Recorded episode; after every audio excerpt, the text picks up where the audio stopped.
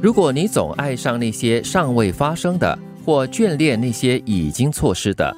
那么，你其实只是不愿意为当下负责，拒绝面对现实。如果你总是爱上就是未来还没有发生的，就是你幻想各种美好的，然后呢，你就嫌弃。过去所发生的，或者是就是终身在遗憾说：“哎呀，我错失了什么东西，什么东西。”其实你就是在错失你当下的一些可能会发生的美好。嗯，活在过去跟活在不切实的这个还没发生的未来，好像都是一种不好的一个情况。对，浪费生命而已。嗯，当然我们不能否定过去，也不要无视未来了，因为有未来才会有梦想，有追逐嘛。对，过去是一种教训和经验，但是千万不要沉溺于这两端。我会这么样来。理解就是，不要说我等以后会怎么样，等以后会怎么样，或者是哎呦，以前是这样的，以前没有这个，以前没有那样的，是总是在贪恋以前的美好，然后就是忽视你现在所有的一些生活的小确幸。嗯，有的人二十一岁毕业到二十七岁才找到工作，有的人一毕业就拥有一切，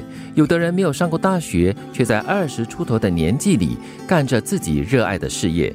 其实，人生中做的每一件事都取决于我们自己的安排。有些人也许遥遥领先于我们，有些人也许落后于我们，但凡事都有他自己的节奏。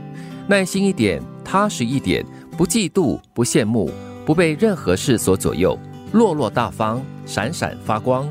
我最喜欢最后两句，有押韵，而且感觉就是，嗯，只要你落落大方，就是带着正能量去面对你的未来，或者是你过去的东西，你就会闪闪发光的。嗯，我特别喜欢里面这整大段里面的一句呢，就是凡事都有他自己的节奏。嗯，每个人的这个生活步伐不一样，每个人的这个长进的速度也不一样。嗯，唯一一样的就是终点线。对。每个人的能力跟你所接触到的、你所拥有的资源那是完全不一样的。如果你花时间去羡慕别人的话呢，你就不能够好好的过自己的日子了。是我也认识一个朋友，就是他常常就会说：“哎呀，我的起跑点就是比别人厚一点点的，我没有任何的家庭的资源，我什么东西都是靠我自己的。”他就一直在纠结于这样子的一个所谓的缺失，然后就没有办法很好的往前走、往前看，就在原地踏步了。是，所以有那么一句话来安慰像。你这样的朋友嘛？嗯，其他人小事聊聊，对吧？大未必加嘛。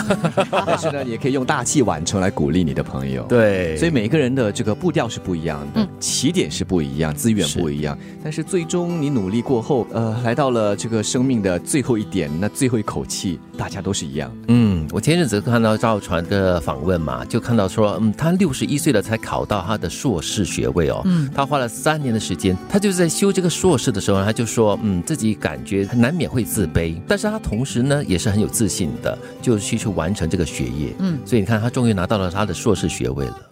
为了人生目标努力前进时，我们总会和他人产生碰撞，过程中也不时因为身份的转换而修改三观。朋友有时也难免会成为取舍的项目。哦，说的好无奈哦。我不觉得是无奈，他就提醒你说，在生活当中，在生命当中呢，你不断的前进呢，你就会遇见不一样的人。有一些你身边很亲近的人，他们也遇见不一样的人，他们就那个道路就分开了。嗯，因为三观都会有所改变嘛。对。呃，说到碰撞，可以是擦出的火花，碰撞也可以是因为利益的冲突而有摩擦，摩擦而鼻青脸肿的。对呀，而甚至反目成仇。那是比较严重的了。对了，不过也就是这样子了，在学人生的道路上修改三观，这个我不是很肯定哎，可能不是一改就改三观了。不过就是你会稍微一关 一关慢慢的改，微调微调微调调整，因为让自己好过一点嘛。是。